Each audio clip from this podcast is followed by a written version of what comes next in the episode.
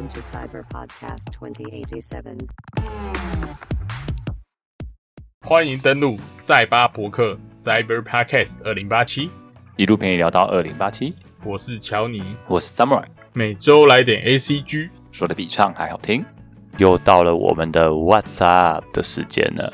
嗯，今天的第一个主题，童声可可宣布七月一日毕业，赤井新加码宣布无限期停止活动，哇，这个闹很大哎、闹得很大。没错，对，Holo Life 四期生童声可可，昵称是会长，那个日文、英文都很溜的女人，在直播的时候宣布她准备从 Holo Life 毕业了，最后会活动到七月一日是她的毕业直播，然后还会有一个演隐退演唱会，好像是对隐隐退演唱会。关于毕业的原因呢，他没有讲明，只有说是无法明说的理由。其他 Holo Life 的成员也都不少人都有在推特出来表达一下他们的一些心意啦。但毕竟大家也是很怕成为下一个，所以就 也不能说什么啊。看来案情并不单纯。对，毕竟像像这种 VTuber 嘛，就分两种嘛，一种是个人式，一种是企业式嘛。像这种企业式的，当然就是公司的营运方针大于本人啊。哦，对啊，后来 Cover 也是在同一天就有一个公告，就是讲说感谢大家的支持，然后非常抱歉唐突的跟大家讲这件事情。Whole Life 的四期生好像也差不多做了快两年，然后这之中时间算起来的话，差不多。从他爆红到入华到现在毕业，就是也是一个大起大落、起起伏伏的啊、官方说法是经过跟他交流协商之后，尊重他求去的意愿，所以接受他提出毕业的请求。对，与此同时呢，其实他过往很厉害的成绩是他在二零二一年二月的时候就拿下百万订阅。哦，对，这个这个有看，这个有看到。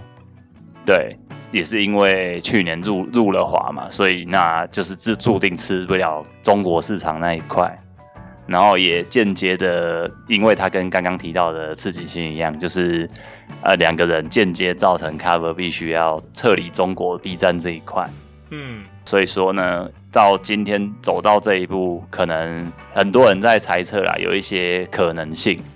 那这点就是要一并讲到加码说要无限期停止活动的赤井星这边，因为他们两个人就是前后要离开，而且他们两个其实都算是人气很旺的 VTuber，对啊，他们的粉丝蛮多的。对，而且都是蛮始终的，像会长那边就是叫组员嘛，然后赤井星这边就叫什么新屯嘛，新屯，而且心屯是好像不是有点贬义啊？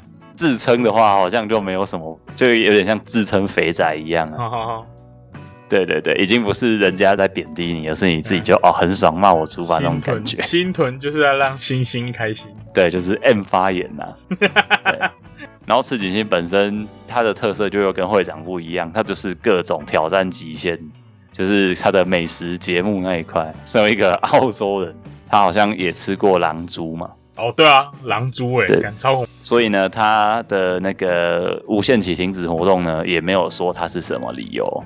综合就是一些死忠粉丝的推测，比较可信的说法之一，就是因为 Polo 这边抽成很高，不如他们自己开。那他们自己开的话，也可以做自己想做的事情。刺激性这边的话，是因为他之前就好像有一两次是以精神状况就是不太稳定停播这样子，然后就又回国，所以。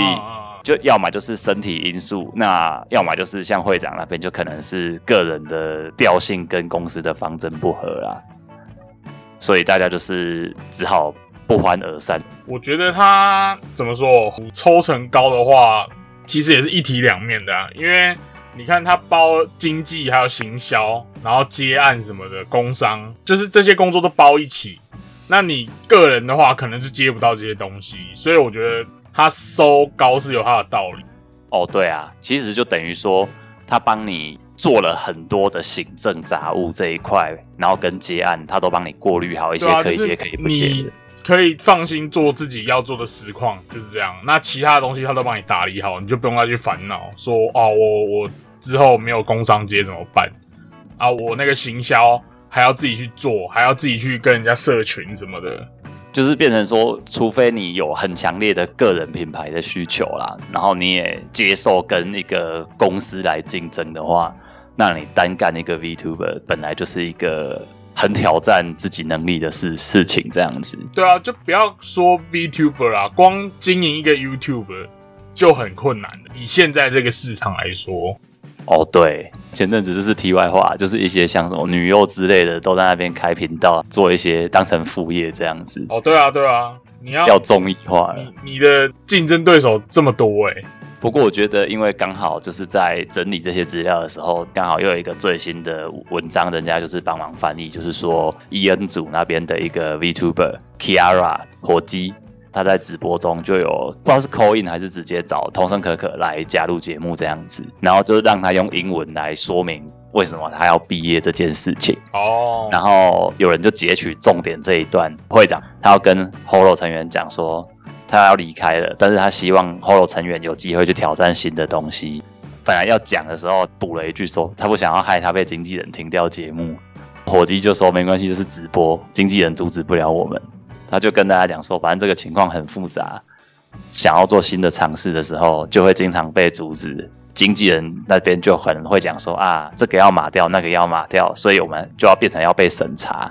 这些审查，他说对他而言就是一派胡言。他用到 nonsense 这个字，就是荒谬了。嗯，对对对，所以他觉得对公司方来说，你不接受我们这一个管理，那对他们来说也是很荒谬的一件事情。我觉得啦，应该说两边没办法符合彼此的那个合作的要求了，硬要留也没什么意思啊。是没错啊。可是我觉得公司的考量当然跟个人在做的考量一定是不一样的。哦，对啊，对啊，更何况说，其实啊，你知道粉丝对他们的影响就很大啦。嗯，如果说你惹到很多争议，当然会有很多支持你的人。但就像这一次他们入华事件之后，不管他讲什么主题，他再怎么样去避开那些永远在海巡的小粉红，就是会来聊天室里边乱来那边闹，这种就会让人家觉得哦影响。那你要把他们禁掉的话，好像又无济于事。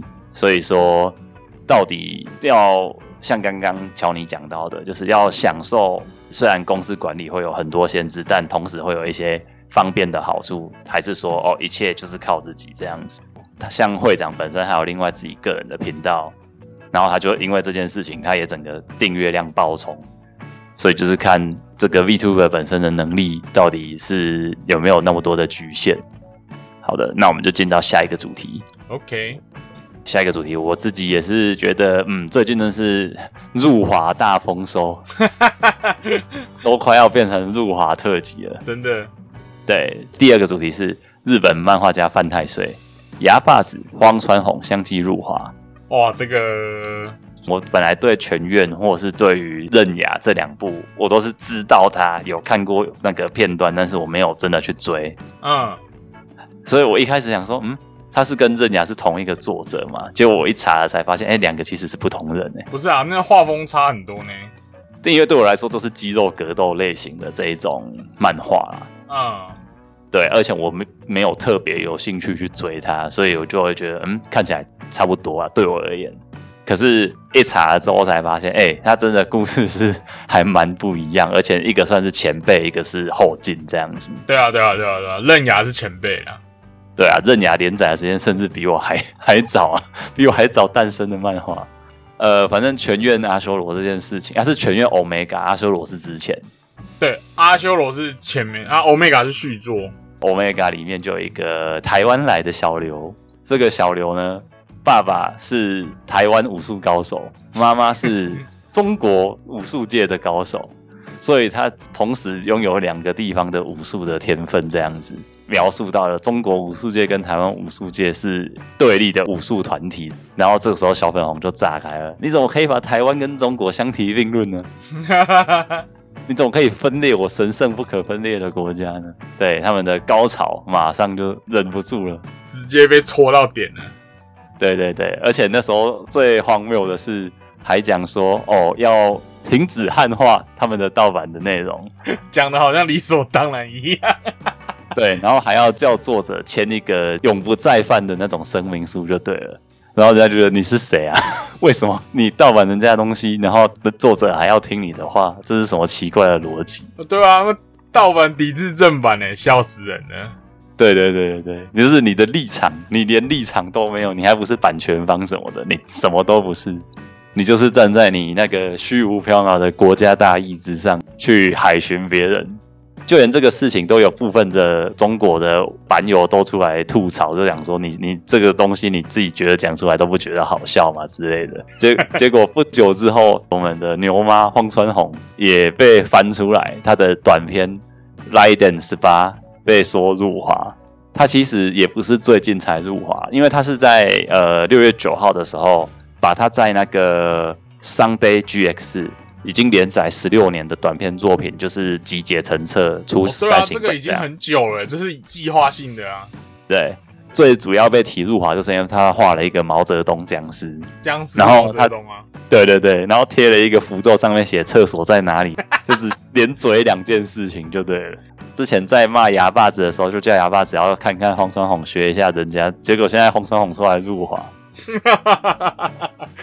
这篇章很久之前就画了，也没事，等于他们是一个穿越时空来当纠察队的概念。对啊，那个很久了，我记得。然后雷电十八本来它也不是一个什么很正经的东西，它就是一个搞笑短片，就蛮无厘头的剧情。它这个新闻还有后续，哎，就是那个荒川弘入华之后啊，又有人搬出手冢治虫来救援。哦，对，这个我也有看到，超级好笑。结果我发现手冢治虫也有入华，下面就有有那个人家自己发现，在微微博也有人吐槽讲说捧一个神，然后又要杀神这样子，一下子讲说这个人好棒哦，要看他的漫画，然后入华了，赶快把他踩死，跟他切割，然后想办法再找下一个神，一直循环。对对对对找下去结果发现完蛋了，原来大家迟早都是入华的，你整个世界搞不好全部都入华了，看你怎么去看而已啊。刚刚乔尼提到的那个手冢治虫这边，他那个什么小粉红那边拿出来讲的篇章，其实也是一个盗版的图源。哦，对啊，他就是因为盗版的那个版面被踩嘛，所以他就重新画。那个时候的情况就是，他也是也刚红到中国去嘛，中国那边根本没有取得他的作品授权，然后就把他的东西直接翻成中文版，然后很白目的还寄回来给他，看不懂这个操作到底是想要做什么。那一个漫画其实就是在讲说，手冢治虫在面对被人家盗版这件事情，可是他对漫画的热爱大于介意自己被人家盗版，所以他甚至无偿的请他整个公司的成员帮忙重画。因为它规格不符嘛，他把一些直条的东西不能变横条的，全部中国人自己重画，画的乱七八糟。那所以说，收容自从这边帮他们重画完之后，还连后面他们要准备要出的盗版作品都帮他画好了，然后把原稿送给他。这个会不会是都市传说啊？可是它是在漫画里面出现的内容，那可能真的有出处哦。对对对，感觉这是一个后来的人在回忆手冢治虫对漫画是多么热爱这件事情。可是最荒谬的就是拿这件事情出来教训荒川弘这一个北海道村姑，没有见过世面的人，这个漫画之神，人家是怎么样对待我们中国人的？可是这明眼人一看到，觉得人家就只是不跟你计较，以德报怨，人家不会因为这样去尊重你中国人盗版人家这件事情，而是尊重这个人怎么这么。真的就是一代宗师，不愧是一代宗师，受人敬仰。这样，总之呢，前有创哥，后有哑巴子，然后荒川弘现在跟已经作古了手冢治虫包入华了。看来距离日本漫画被中国全面禁止也不久了啊！又要回到当年那个全部都被封锁的时代了吗？没关系，我们中国各种人才辈出，要画怎么都画得出来了。好。第三个主题，一个以为是入华，结果不是入华的故事。国人怒报，原神被韩国游戏公司抄袭，后来发现其实是自个人哦，国人抄袭国人啊，没错，我疯起来，连我自己都怕，太好笑了吧？国人抄袭国人呢？这种东西就是跑步游泳啊，你做什么我就做什么，抗议无效，抗议无效，继续比赛。总之呢，就是由米哈游所推出，一直到现在都还在 PC 上面兴风作浪的《原神》，在全球获得了不错的成绩嘛。不晓得有没有打败宇宙神游 FGO。总之，它是中国网民的骄傲。不过呢，在一样在六月初的时候，他们发现韩国那边有出现一款名为《The Legend of Neverland》的游戏，中译是《梦幻岛传说》。游戏乍一看就是跟米哈游推出的《原神》有几分相似这样子。嗯，然后呢，因为发行公司 GameArk 在 YouTube 上面也蛮大力道的宣传，所以吸引到很多玩家的关注。因此，在中国论坛炸开来，就觉得说，为什么你这个韩国游戏商可以抄我们大原神呢？虽然在这之前，大家都知道原神其实本身也是各种致敬，就对了。哦，对啊，所以说呢。人家就是很生气嘛，你你们怎么可以抄中国的代表作品这样？结果 Google 一查就会发现，其实 GameMark 这间公司是货真价实的中国厂商，原来是中资啊，出口转韩国上市。这间公司本体呢，好像是一间叫做昆仑万维，那它在二零零八年就成立了，而且过去这间公司就是以中国也另外一个很有名的页游。就是网页游戏为主，呃，他们是在做网页游戏的代理，是不是？对对对，像什么三国类啊、仙境传说啊、武林外传这一种东西，嗯嗯，甚至是像什么手游，他们也做了部落冲突啊，然后死神不利群嘛，那仙剑奇侠传这类的行动版也是他们家代理的啊，手游版那个那个很烂。很烂，对不对？我记得之前有看，也是那种自动寻路，按来按去，这样看着那些你你当初玩单机版令你感动的角色都变得很四不像。对啊，就是你按个按钮，然后就看到李逍遥跟赵灵儿在那边自动打。总之，这间公司并不是一间普通的山寨游戏公司，是一间也已经蛮有成绩的，也有一座山头的公司就对了。结果真相曝光之后，突然声音就没了。并且在论坛上有另外一个另外一派就出来讲说，哦，米哈游都不急了，你们这些人在急什么？而且一款是开放世界，一款是 MMO，玩法不同也不算抄啊。哦 玩法不同不算抄哦。话都给你们讲就好了。而且讲到这边，其实就是也是可以稍微提一下米哈游辉煌的致敬史啊。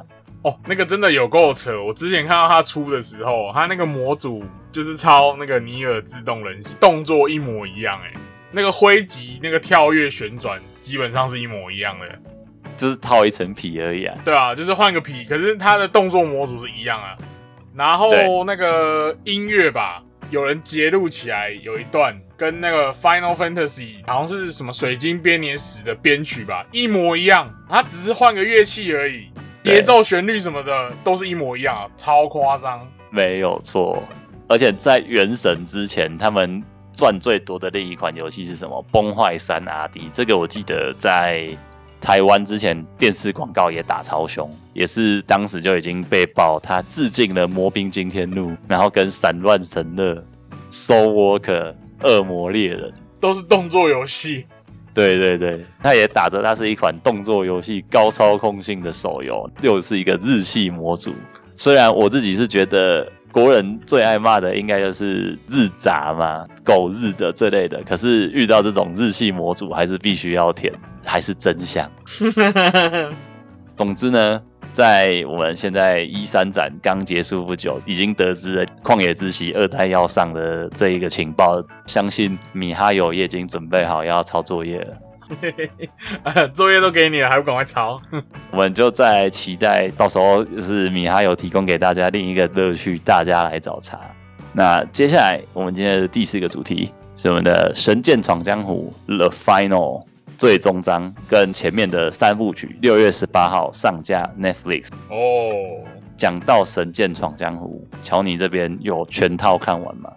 诶，前面的我都看了，最后那个还没看。最终章我看了一半了，我还没看完。前面是打到那个吧，智志雄吧。最终章我还没看呢。以电影版来说，就是第一章是任位嘛，就是那个官柳的那那一个事件，当成首部曲。哎然后接下来就是京都大火篇的上跟下啊，应该说一个是京都大火篇，然后一个是传说的最终篇，就是属于自治雄的石本刀那一段。对对对，我看到那个藤原龙也的自治雄那边。然后现在最新的刚上的就是那个 The Final，也就是所谓的人猪篇，雪代缘为大 boss 这一个部分。那我觉得《神剑闯江湖》就是之前也有聊过一些关于漫改真人化，有时候我们都会觉得说改的好，我们就是神还原嘛，然后改不好就是惨遭真人化。对，神剑毫无疑问的，我个人觉得它一定是属于神还原，甚至是超越原作那种方向。嗯，我觉得算神还原啦，对啊。虽然还是有一些部分，就是因为电影的关系，还是要改编的。我记得十本刀好像也没全出来吧，好像变五本刀诶，对不对？对。可以特别提示我个人感想，我觉得有点类似像那个 Nolan 蝙蝠侠那一种，就是他把一些太过于漫画的那一些东西拿掉，走一个写实化还原手法。不是说哦，有一些真人版是觉得哦，找一群人来 cosplay，然后看起来其实让你觉得很尬。你是不是在暗指某一部？我没有暗指某一部啊，我搞不好很多部都被我直接扫到哦，也直接地图炮就是，我就是地图炮，没错啊。我是觉得这种就是找一些真人演员穿着 cosplay 衣服，把现实中拍不到的东西全部都用 CGI 填满，这种真的是很尬。对啊，因为我自己会觉得说，不如把它变成是你要么就是干脆动画化，就直接动画电影也可以。那你要。多少特效都无所谓嘛，漫画党也会想看，甚至是始终粉丝的朋友，搞不好就会被推坑进来，这是一个考量点。但如果你要把一些过去的一些经典真人化的话，就是可以考虑像《神剑闯江湖》或者像诺兰把蝙蝠侠三部曲不影响剧情的东西，他就干脆直接牺牲掉。像在漫画里面，和月神红不是也经常会在那个漫画后面的后记都会讲说，他这个角色其实是借镜自谁。哦，他很多角色都是接近美漫的，对，或者是像他石本刀当初有一个不二，就是一个大巨人嘛，脸好像是参考德古拉，然后整个体型穿盔甲都是参考福音战士这样子。啊，这个我有印象，因为他这个人在电影版是没有出现的，这个是我觉得他做的非常好的一件事情，就是他把握原本漫画的精髓，可是他又把相对光怪陆离的东西干脆放掉。等于说，你就是可以去欣赏，譬如说像飞檐走壁那些轻功之类，是或许真的做得到的，没有什么夸张到像是魔法类型。嗯嗯嗯，所以你就会觉得说，整体会让你很有代入感。实际上，电影那些动作也是佐藤健亲自自己做出来的。对啊，如果说这是对于漫改真人化，然后觉得啊都是 CG 看不下去的那一种朋友的话，特别推荐先去看一下他在。排练他这些所有打戏的那个特技，那一些幕后花絮影片，那这时候会让你看到起鸡皮疙瘩。不然就是你知道这个演员他是从那个假面骑士系列出 出身嘛？没错，假面骑士电王。可是他也可以选择轻松的做法，就是跟着绿幕在那边动动手脚这样子就好了。可是他是直接就是很多特技是从头到尾自己一定要亲力亲为。就算吊钢丝也要吊的好看，要打的整个是行云流水，要付出的努力绝对是没有那么简单的。对啊，我看他那个蹬墙都是自己去蹬的。对对对对，超级强。而且像那种尤其是刀剑为主的战斗嘛，就有很多那种杀阵类型的戏。然后那种杀阵，通常如果一群人没有没有好好排练的话，打起来就是很假或很丑。可是他就会打的让你觉得天啊，这个人就是用最精简的动作做到最流畅又最好看的画面。对啊，因为我之前看那个比较古老的电视剧那种杀阵，就是很古老的那种表现方式。我这样一扑下去的时候，然后他过两秒才倒下那种方式，暴坊将军。啊，对对对，类似这种东西。那你看的时候就觉得很尬。可是《神剑闯江湖》没有，他就是真的比较真实的手法去。表现他的杀阵的动作，就算那个是之前的三部曲的自治熊好了，自治熊在漫画里面，他还是什么红莲丸啊、密剑、火铲灵神那些，都是一些 已经算是正常的物理范围做不出来的事情。没错，还有他就直接就是简单的把它处理，可是又不会让你觉得不好看。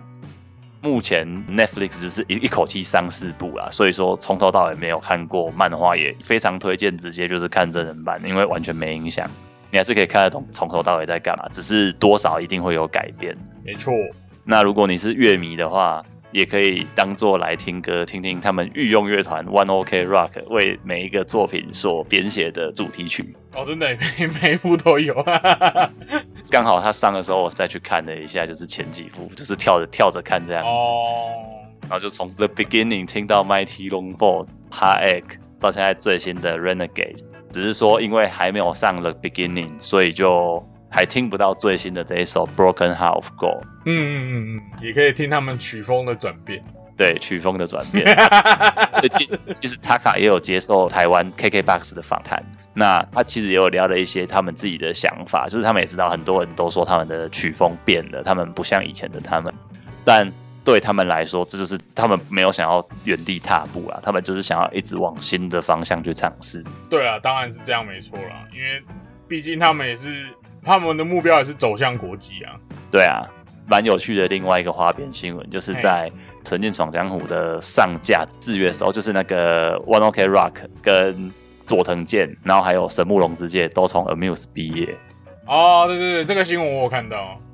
One Ok Rock 是自己跑去开间公司，神木隆之介跟佐藤健是去另外一间，好像是他们跟 Amuse 成立的一间子公司。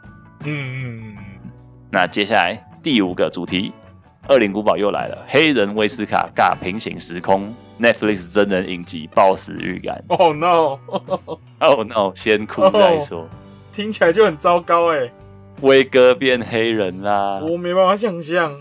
继上次提到的 ESK 黑人迷住之后。Black Lives Matter 又发威了，我们政治正确的魔爪又延伸到另外一个题材了。这个我我修正一下，它应该不一定是等同于 Black Lives Matter，但就是政治正确非常恐怖的情况，就是它凌驾于一切。前有小美人鱼，现在已经是小黑人鱼了，就是也是大家都觉得为什么你要这种选角的方式？我觉得小美人鱼还好哎，说实在的，因为。人鱼就不是人类，你管他要什么人种，我觉得这个无所谓。但因为他的那个角色，就是会让蛮多，应该说迪士尼相对又是给那些想看公主那一种方向的人来看的。对，因因为可是你其实严格来说，因为它是欧洲的故事，所以如果是白人的话，那是很正常的事情。可是因为它的物种毕竟不是人类啊，所以我是觉得说你换个。什么黑人或者亚洲人，那个对主题来讲其实都没差。可是《恶灵古堡》这个，我真的觉得太奇怪了。而且他找的这个演威斯卡的是个帅气的欧美光头大叔。呃，对，这个这个演员我其实还蛮喜欢的。他也有演那个捍卫，演那个饭店里面的那个算是接待员吧。我觉得他还蛮。蛮有他的风格的啦，可是对啊，他并不是长得不好看，也不是说他演技差，重点是为什么是他？对，就是为什么会为什么会是威斯卡？这是目前大家都看不懂的一件事情。嗯，按照 Netflix 释出的描述，他会把这个故事呢用双线并行，第一线呢是威斯卡家的姐妹搬到新的拉昆市。然后呢，在这个地方发现了一些不寻常的事情，可能父亲还隐瞒了一些秘密。这样，那另外一个时间线呢，就是发生在十几年后，地球上的人类呢，呃，已经不到一千五百万。然后，另外原本的六十多亿的生物，人类跟动物都因为感染 T 病毒变怪物，在这个新世界要挣扎求生，太神啦！我自己是觉得啊，就像我们一开始就讲的。正常人一想就是觉得，你如果是游戏的死忠粉丝，而你拍这个东西就是为了要让粉丝得到一个新诠释的机会，重新认识一下自己喜欢的作品，要么就是还原，要么就是重开机。除非他要把这个黑人选角当成是重开机的一部分，那 那也就没办法。哎，听说这次的剧情也是重开机，不是吗？这个东西是影集，它好像跟电影又不一样。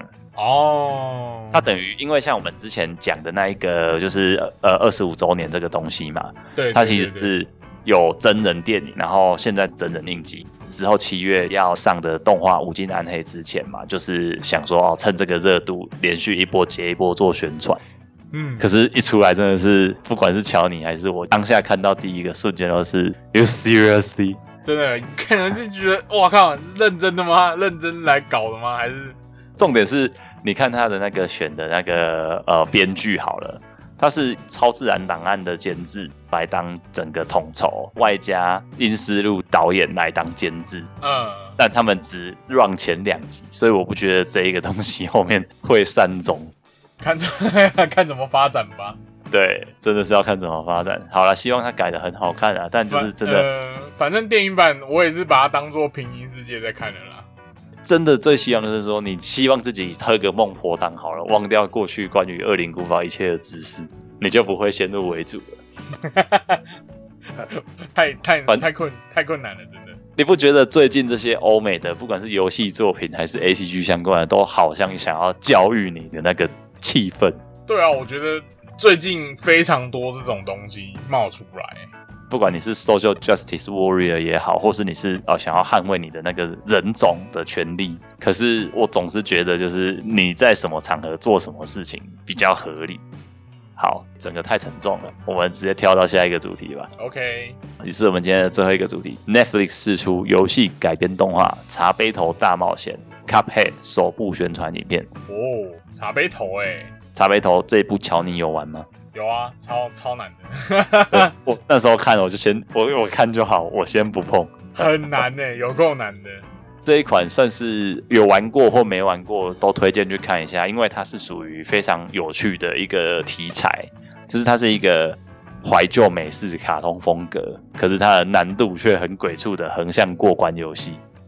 然后它当时是在二零一七年上架，对，在这之后也跨了多平台，它有多平台，对它好像那个什么 Xbox 也有，PS 也有，Switch 好像也有。而且它很独特的是，它的人物的动作每一帧都是那个制作人去画的，重点是他们还不是说一大堆人的团队，他们是两两个人吧，是不是？呃，有两个兄弟所最早建立的一个游戏团队叫 Studio MDHR，不确定在后面开发过程中有没有找更多人，但是最早确实是有两个人开始去构思这个东西跟开始创作，对啊，对啊，对啊，建立这个工作室就对了。然后他的故事也很可爱，就是他就是一个茶杯头跟马克杯头，他们去赌场赌输了，被恶魔诱惑，所以他们就想办法要在异世界战斗来还债。光听就觉得它就是一个虽然是卡通可爱，但是它是一个给成人玩、给成人看的有带有讽刺意味的一个东西。嗯嗯像刚刚乔你提到的，它的难难在什么地方？因为它是横向卷轴，但它又有点轻版的感觉，就是它的弹幕很厚。哦对，而且它的那个 BOSS 就是关卡的 BOSS 会有好几个阶段，你要去记它不同阶段的动作。就是它会是一个需要你，你不是那种轻松可以过关那种对，它不是无无脑的轻板，就是一直打下去那种。你要你要去记动作，还有闪躲这些。对关卡设计上有特别下苦功以外，甚至它连那个角色它都是不像什么洛克人那一种，你是有一个协调的，你可能就只有三次，哦，对，它好像只有三三条命吧，被敲到三次你就你就要重来，所以它真的很难。有够难的。然后这一次试出的动画，就是呃有那个骰子大王这一个角色来做一个宣传，那应该也是近期就会上了啦，所以喜欢这种带点讽刺，然后又喜欢茶杯头的这种风格的话，真的可以看看这一部。如果你担心前面那一部《恶灵古堡》爆死了，你至少还可以看这一部平衡打击一下。啊，如果说你看完之后有兴趣的话，也欢迎到 Steam 上面再去入手玩玩看，它到底有多难。即使它再难，发行到现在二零二一年，它还是收获了六万五千则以上的评论，并且是压倒性好评。这是真的还蛮好玩的啦，就是扣掉那个不要讲难度的话，整个游戏是有趣的啦。而且它就是像刚刚常你讲的，它就是手绘，所以你不管你是冲着它的游戏性，还是冲着它的艺术性，你都值得一玩啊。我觉得它算是艺术成分非常高的一部作品。对，好，那我们今天的 What's Up 就到这边结束啦。结束啦之后呢，再来整理一些新的有趣的新闻。，OK，那今天的节目就到这边啦，下周见。再见。